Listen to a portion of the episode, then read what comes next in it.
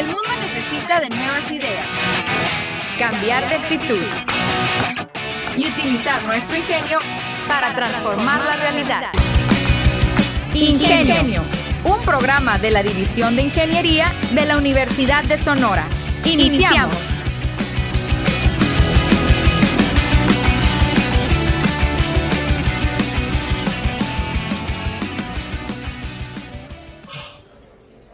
¿Qué tal amigos de Ingenio? Muy buenos días, mi nombre es René Flores y pues le doy la bienvenida a 27 minutos con temas o con un tema el día de hoy en específico que espero les guste. Eh, el día de hoy pues platicaremos sobre una patente que fue primero obviamente un proyecto de investigación aquí de casa de la División de Ingeniería y del Departamento de Ingeniería Química y Metalurgia. Para ello tengo el placer de recibir a alguien que pues no había tenido la oportunidad de platicar con él eh, y me da mucho gusto recibirlo el día de hoy, el doctor Armando Lucero Acuña. Él es profesor adscrito al Departamento de Ingeniería Química y Metalurgia y pues le doy la bienvenida. Muchas gracias, muy buenos días doctor. Muy buenos días eh, René, muy, muchas gracias por invitarme a, este programa eh, y aquí estamos para platicar un poco de esta patente, ¿no? Muy bien, eh, doctor, para los alumnos, para la gente que no lo conozca, platíquenos un poco sobre usted. Eh, ¿Cuál es su licenciatura, su maestría? ¿Cómo llega al Departamento de Ingeniería Química y Metalurgia ya como docente? Ok, bueno, yo estudié la licenciatura y la maestría aquí en la Universidad de Sonora. Eh, la Universidad de Sonora es mi alma mater y me fui a estudiar el doctorado en Estados Unidos, en la Universidad de Arizona, tanto licenciatura como maestría y doctorado fue en ingeniería química. Después de terminar el doctorado, eh, me repatrié aquí a la Universidad de Sonora y ya empecé a trabajar como profesor. Ya tengo aquí ocho años en la Universidad de Sonora. Ocho años en, en, la universidad y pues me imagino que eh, ha sido, pues hay de todo tipo de, de experiencias que se viven y una de las grandes experiencias es colaborar con gente que quizá en su momento fueron sus maestros, ahora son sus compañeros, ¿no? Sí, es una parte muy interesante. Después de verlos como maestros, ahora se han convertido en colaboradores, amigos, muchos de ellos, y, es una dinámica muy interesante. Eh, me parece muy, muy, muy buena esta dinámica, ¿no?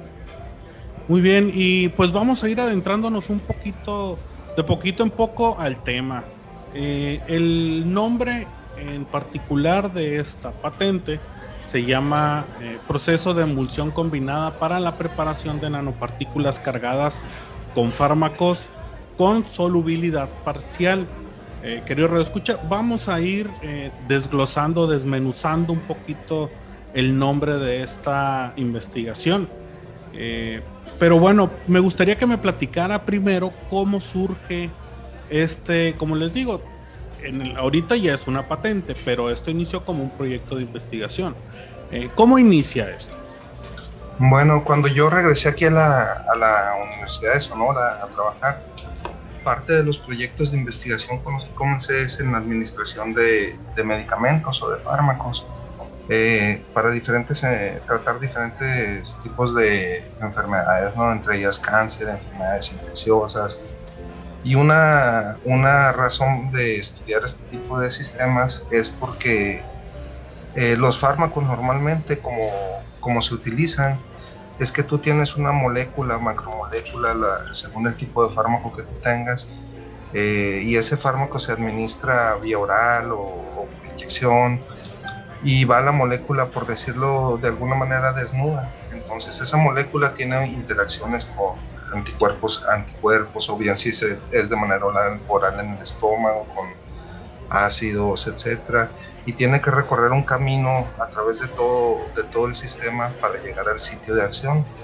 Durante ese, esa transición, ese transporte de esa molécula a los lugares de interés, eh, puede interactuar con otro tipo de tejidos, con otro tipo de sistemas y las concentraciones de esa molécula que tú necesitas para que sea efectiva en un lugar en específico, pues eh, tienden a ser altas, o sea que tienes que tomar medicamentos con una concentración alta para que puedan hacer un, tener un efecto, ¿no? dependiendo del medicamento, la concentración, por supuesto. Eh, si hablamos de temas muy específicos como cáncer, eh, cuando se le da una quimioterapia a una persona, lo que tú buscas es poner el medicamento, el fármaco, en el lugar donde está el cáncer, pues. Y, y, para esto, pues el, el, medicamento está diseñado, la mayoría, no todos, pero gran parte de los medicamentos para cáncer están diseñados para atacar células que se reproducen muy rápido. De ahí que, se, que tengan pérdida de cabello, uñas quebradizas y una serie de, efectos secundarios que, la mayoría de, todos, de todas las personas conocemos. Entonces, eh, asociado a, estos efectos secundarios, eh, eh, está toda, todo, todos los efectos que hay sobre las células que se reproducen rápido. Y como les decía hace un ratito, para, que pueda ser efectivo ese medicamento tiene que alcanzar cierta concentración en el sistema para que pueda atacar esas células eh, cancerígenas. Ahora, las investigaciones eh, que estamos haciendo en este sentido es tratar de buscar la manera de poner ese fármaco en el lugar indicado, en el lugar deseado, sin utilizar una concentración muy alta de este. Y para eso ese fármaco se tiene que poner, encapsular o esconder, vamos a decir de alguna manera, dentro de otro sistema que son partículas. Entonces metemos ese fármaco dentro de partículas que son muy pequeñas, son nanopartículas. Estamos hablando de tamaños que comparado con una célula son muy pequeños y tienen diferentes mecanismos para entrar dentro de la célula. Y de esa manera cuando tú pones una nanopartícula en el sistema, eh, esa nanopartícula se, se puede diseñar para que no tenga interacción con el sistema, y también para que reconozca lugares muy específicos. Entonces tú puedes tener una nanopartícula que le puedas poner un anticuerpo o un antígeno eh, que te reconozca específicamente un tipo de célula y entonces esa nanopartícula va a ir directamente a un sitio y ahí ya que esté en ese sitio la idea es que libere el fármaco de interés. Eh, ese es el origen de este tipo de proyectos y también para eh, enfermedades infecciosas trabajamos con cosas eh, con el mismo tipo de sistemas. Entonces, para desarrollar esas nanopartículas es un reto muy interesante porque tú diseñas una nanopartícula y la idea es ponerle la mayor cantidad de fármaco posible dentro de la nanopartícula. De esa manera, cuando llega al lugar indicado esa nanopartícula y libera el fármaco, va a ser muy efectivo. Y todos los efectos secundarios que les había platicado ahorita se van a minimizar. Porque entonces ya no necesitas una concentración sistémica del fármaco muy alta. Porque vas a tener una concentración local en el lugar donde tú la necesitas, lo suficientemente alta para que sea efectivo sin dañar otro tipo de tejidos. ¿no? Como si fuera un tipo rayo láser. O sea, no es un rayo láser, pero digamos que lo dirigido del fármaco que va a ser efectivo en, pues ahora sí que en la célula cancerígena va a ser de esa manera, dirigido totalmente y no va a afectar las áreas que estén ahí colindando con, en el cuerpo. Exactamente, eso, es lo que se busca con este tipo de sistemas. Y bueno, eh, para poder cargar esos fármacos dentro de las nanopartículas hay diferentes procesos y ya tienes que ver las propiedades de cada uno de los fármacos. Si son fármacos que no les gusta el agua, que son hidrofóbicos, hay ciertos métodos para poner eh, los fármacos dentro de nanopartículas que pueden ser de diferentes materiales. Estas nanopartículas, generalmente nosotros usamos nanopartículas que son de polímeros que pueden interactuar con el cuerpo sin producir efectos secundarios. De polímeros nos estamos refiriendo nanopartículas eh, para la gente que no sabe, un polímero, ¿qué, es?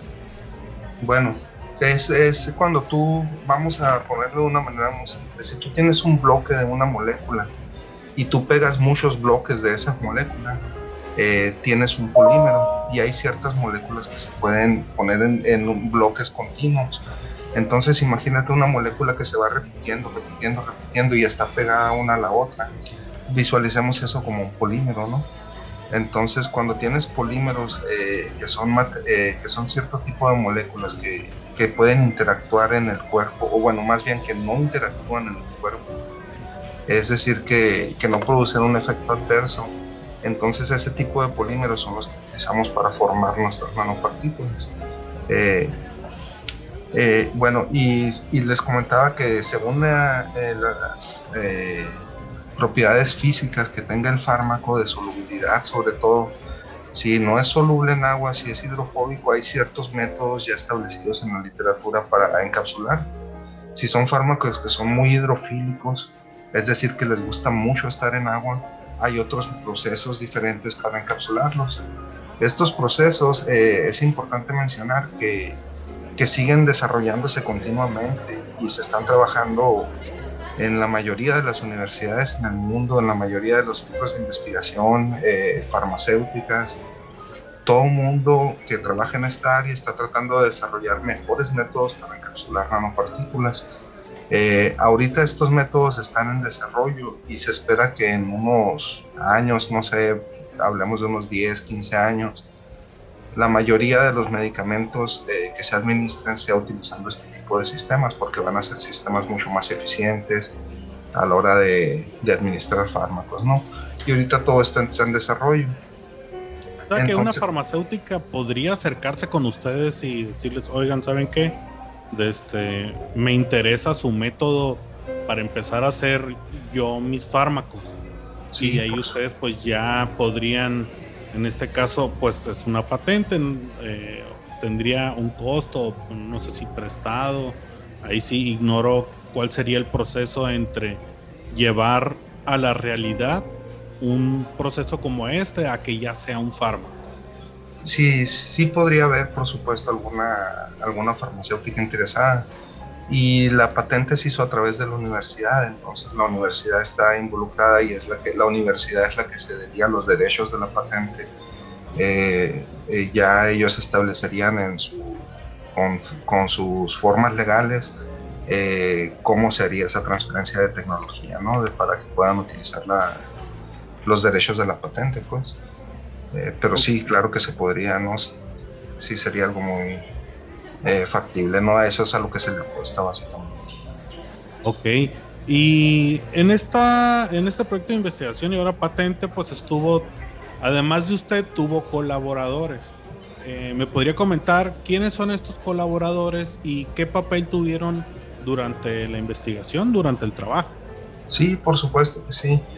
Eh, bueno, una de las personas que estuvo más involucrada es Cindy Alejandra Gutiérrez Valenzuela. Ella estuvo en, el desarrollo de esta patente como tesista doctoral y ella estaba llevando a cabo toda la experimentación para obtener este, los resultados que hicieron posible esta patente. ¿no? Eh, dentro del comité que ella tenía y dentro del grupo de investigación que formamos aquí en, en, el, en el departamento, está eh, Patricia Guerrero Germán, Paul Zavala Rivera, que ellos estaban prácticamente colaborando con insumos, con ideas, con discusión eh, acerca de todos los desarrollos que estaba haciendo Cindy en su proyecto doctoral. Y también Reinaldo Esquivel colaboró con algunos insumos y, algo de discusión en ese sentido. Entonces, eh, como este proyecto se llevó a cabo como grupo, ¿no? Entonces, como grupo de investigación lo que hacíamos era estar discutiendo los cambios que íbamos a estar eh, haciendo al proyecto de investigación, los ajustes, todo para obtener los resultados deseados. Eh, básicamente eso es lo que estuvimos haciendo cada uno de nosotros y afortunadamente a mí me tocó estar al frente de, este proyecto, pero en otros proyectos están otros al frente ¿no? del mismo grupo de investigación. Esas son las, eh, somos las personas que estuvimos involucradas directamente, no indirectamente. Eh, estuvieron involucradas no solo el Departamento de Ingeniería Química, porque esta, esta tesista doctoral, Cindy Alejandra Gutiérrez Valenzuela, estudió su doctorado en el Departamento de Física, específicamente en el doctorado en nanotecnología. Entonces también e, es el Departamento de Física a través del posgrado en nanotecnología estuvieron muy involucrados en el desarrollo de este, de este trabajo, ¿no? Muchos de los equipos de caracterización, de síntesis, eh, también los utilizamos del departamento de física, ¿no? Fue un trabajo multidisciplinario, pues. Ok, eh, para la gente me gustaría que nos diera otro ejemplo, para la gente que, que está un poquito dudosa en cuanto a, a, a, cómo se va a aplicar esto.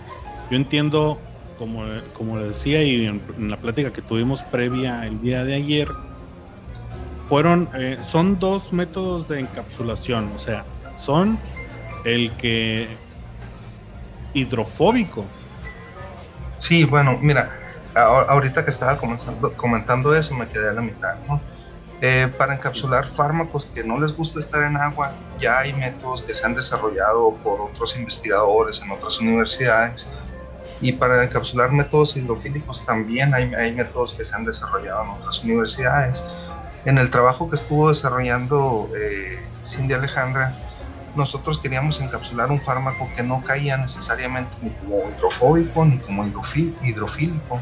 Entonces, eh, queríamos utilizar algunos métodos y no nos funcionaba bien, no encapsulábamos mucho fármaco, nos íbamos a, utilizar los otros métodos que hay en literatura y tampoco podíamos encapsular suficiente fármaco, entonces no era muy, muy eficiente el proceso. Y eso nos puso una necesidad a nosotros de empezar a modificar los procesos de encapsulación de fármacos, porque lo que necesitábamos era encapsular una cantidad más grande. Y bueno, le, no descubrimos eh, de cero, partimos de lo que ya hay en literatura y lo único que hicimos nosotros fue adaptar lo mejor que teníamos de, de los métodos de, de emulsión eh, simple, se le llama, para encapsular fármacos hidrofóbicos y la mejor parte de los métodos de encapsulación doble, que son para de emulsión doble, para encapsular fármacos hidrofílicos. Hicimos una mezcla de las mejores propiedades de los dos estandarizamos un método que, resulta ser un método nuevo y entonces los fármacos que caen en el rango de solubilidad parcial, es decir, que no son ni hidrofóbicos ni hidrofílicos, que pueden estar entre medio de ahí, se pueden encapsular en mucha mejor proporción que lo, eh, que se podría hacer de otra manera, ¿no? Y ese es el método de preparación que nosotros estuvimos patentando. Al, ser otro, al salir, al salir de los dos, otros dos métodos, pero con todas las modificaciones que hicimos y las adaptaciones, resultó ser un método muy efectivo para la encapsulación de ese tipo de fármacos. Entonces eso es lo que nosotros desarrollamos. Muy bien, muy bien. Entonces ahora sí vamos a, un ejemplo para que quede clarito, eh, un ejemplo sencillo. Sí, bueno, mira, vamos a hablar de una de una infección intracelular, vamos a hablar como brucelosis, tuberculosis, vamos a hablar de que son infecciones intracelulares. Estas son bacterias eh, que se meten dentro de las células eh, humanas y ahí empiezan a crecer. Entonces son bacterias que son muy difíciles de atacar porque si tú pones un fármaco, ese fármaco tiene que circular en el sistema tiene que lograr pasar la barrera de, la célula, lograr entrar dentro de la célula y después lograr entrar dentro de la bacteria, de otra célula, pero ahora de una bacteria. Entonces el transporte que tiene que tener ese fármaco, pues eh, es muy complicado porque tiene que pasar por todas esas barreras. Y los tratamientos que se utilizan para este tipo de infecciones son muy largos. A veces van hasta de seis meses, un año, hasta dos años podría ser estándose tomando medicamentos antibióticos todos los días, todos los días, todos los días, porque es muy difícil eh, lograr llegar a esas, eh, a esas bacterias, ¿no? Y son, son tratamientos muy complejos, pues la idea de esto es decir, ¿qué tal si yo pongo ese fármaco que es muy difícil que llegue a la bacteria y lo pongo dentro de una nanopartícula, que esa nanopartícula sí puede viajar de una manera más simple en el sistema, puede desarrollarse para que pueda penetrar la membrana celular, para que pueda penetrar la membrana de la bacteria y ahí libere el fármaco. Entonces estamos hablando de que, de que es un acarreador de fármacos estas nanopartículas. Lo que sirven es para poner el fármaco dentro de ella y que pueda llegar esta, este fármaco de una manera mucho más eficiente al lugar de interés. Eh, otro ejemplo que le, eh, bueno, ya que llega al lugar de interés, pues el fármaco va, va a hacer su efecto y va a terminar eliminando la bacteria, ¿no? Eh, entonces la idea es que los tratamientos se hagan mucho más efectivos, más eficientes, eh, que los tiempos de, de acción sean mucho más cortos y las dosis que se utilizan de fármaco sean mucho más pequeñas, porque como va a ir al lugar que tú lo quieres mandar, el fármaco va a ser mucho más eficiente. Dentro, de lo, dentro de lo que yo estuve haciendo, otro ejemplo, ¿no? dentro de lo que platican. Dentro de lo que yo estuve haciendo en mis estudios de doctorado, eh, me tocó conocer a una persona por ahí que, que estaba haciendo un postdoctorado y estaban desarrollando entre varias universidades, universidades de mucho renombre como Harvard y otras por el estilo, estaban desarrollando un fármaco para tratar cáncer eh, de páncreas. Eh, y en teoría ese fármaco funcionaba muy bien y lo desarrollaron químicos, eh, lo fabricaron químicos y produjeron, produjeron cierta cantidad del fármaco. Y esta persona que yo conocí lo estaba probando y tenían un problema, no funcionaba. No funcionaba, lo probaban en ratoncitos y no, no era efectivo. Entonces, ¿Por qué no era efectivo? Porque el fármaco tenía que llegar hasta el lugar de destino y no era capaz de llegar al lugar de destino. Eh, parte de mi trabajo que yo hice allá fue tomar este fármaco, eh, encapsularlo, así como les estoy platicando, nanopartículas, y, y entonces sí administrarlo a los, a, los ratoncitos que tenían cáncer. Y el resultado fue tremendo, ¿no? Eh, se logró controlar el cáncer, se logró disminuir, se logró evitar que se fuera metástasis y el fármaco en realidad era muy efectivo. Lo que no era efectivo era el transporte del fármaco al lugar que tú lo necesitabas. Entonces, de ahí, de ahí este tipo de ejemplos que les menciono de que, de que las nanopartículas para el transporte de fármacos pueden ser muy, muy ideales. ¿no? Bien, para llegar a este punto y que se les otorgue ya una patente, hablemos un poquito, o bueno, eh, va una pregunta nomás. Eh, es un proceso muy caro, o sea, llevar a cabo una investigación de este calibre. Eh, obviamente hay apoyos a distintos niveles, pero es algo muy caro o es algo muy difícil. Pues, pues tiene su complejidad técnica, obviamente, ¿no? Eh, también tiene sus retos económicos muy fuertes. Utilizas equipos que, que son eh, muy especializados y por lo tanto algunos los tenemos aquí en la universidad, la mayoría de ellos. Eh, otros no los tenemos nosotros, pero una cosa que funciona mucho en, en ciencia son las colaboraciones. Entonces hay, parte de, que nosotros no podemos realizar aquí, pero conocemos a alguien que está en una universidad en otro lugar de México o en el extranjero eh, eh, y hacemos conexiones con ellos y, hay una apertura por lo general muy grande hacia este tipo de colaboraciones. Entonces, si uno necesita hacer un estudio muy especializado y no tenemos los equipos o eh, la capacidad técnica para hacerlo aquí, pues fácilmente podemos encontrar algún lugar que nos pueda ayudar. ¿no? Eso se da mucho en esto. Y en cuanto a insumos, en cuanto a recursos, pues sí, sí necesitamos por lo general, eh, dependiendo de qué parte de, del proceso estemos, eh, cantidades fuertes eh, económicas.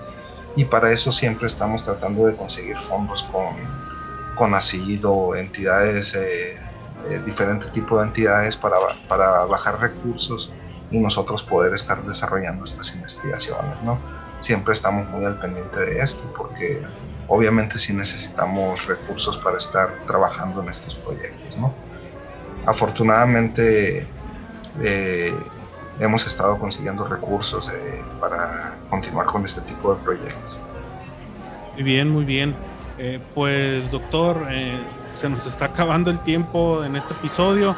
Me gustaría mucho agradecerle el haber venido, haber aceptado la invitación para explicarnos un poco sobre lo que trataba o lo que trata más bien esta patente, este proyecto de investigación. Le quiero mandar un gran saludo a todos los involucrados en esto y una gran felicitación a usted, a la doctora Cindy Gutiérrez, Reinaldo Esquivel, la doctora Patricia Guerrero y el doctor Paul Zavala. una gran felicitación por esta, por esta labor y por este proyecto pues que puede ser un cambio en, la industria farmacéutica, puede ser algo de, mucha importancia, ¿no? Sí, también agradecer eh, la invitación, eh, René, y también agradecer a todos los colaboradores, los que aparecen en la patente y los que no también, porque de alguna manera eh, el Departamento de Física, la Universidad de Arizona, eh, la UNAM, diferentes universidades estuvieron ayudándonos en algunas partes de, del desarrollo de, estos, de este proyecto y de otros tantos que andan en curso. ¿no? Este proyecto es, es importante mencionar que, que bueno, eh, desarrollamos un método nuevo, pero eso es simplemente, no, es, no es el final, ¿no? sino que es una parte de todo el proceso que estamos haciendo para probar nuevos fármacos, para probar los mismos fármacos, pero ver la efectividad que tienen, eh, para, para, trabajar un poquito en continuación de este tipo de proyectos, ¿no? Y pues eh, muchas gracias, René, por la, por la invitación, muchas gracias al público que nos escucha. Muy bien, muy bien. Pues muchas gracias a usted, doctor, y estoy seguro que vamos a seguir escuchando tanto de este, de esta patente, de este proyecto, como de lo que sigue y de estoy seguro que ya están trabajando todos ustedes en cosas nuevas. Muchísimas gracias. Gracias a ustedes también. Y así es como llegamos, querido Radio Escucha, al final de este episodio de Ingenio. No olviden darle like si nos están escuchando eh, vía Facebook, eh, por medio de Spotify. En Spotify encuentran eh, todo este episodio y los anteriores como Ingenio Unison también en Facebook, Ingenio Diving o Ingenio Unison. Y en Twitter y en Instagram también estamos como Ingenio Piso o guion bajo Unison. Mi nombre es René Flores y nos vemos en el siguiente episodio. Hasta la próxima. La División de Ingeniería de la Universidad de Sonora y Radio Universidad presentaron Ingenio. El programa que nos enseña la manera más inteligente de transformar. Te esperamos en nuestra próxima emisión.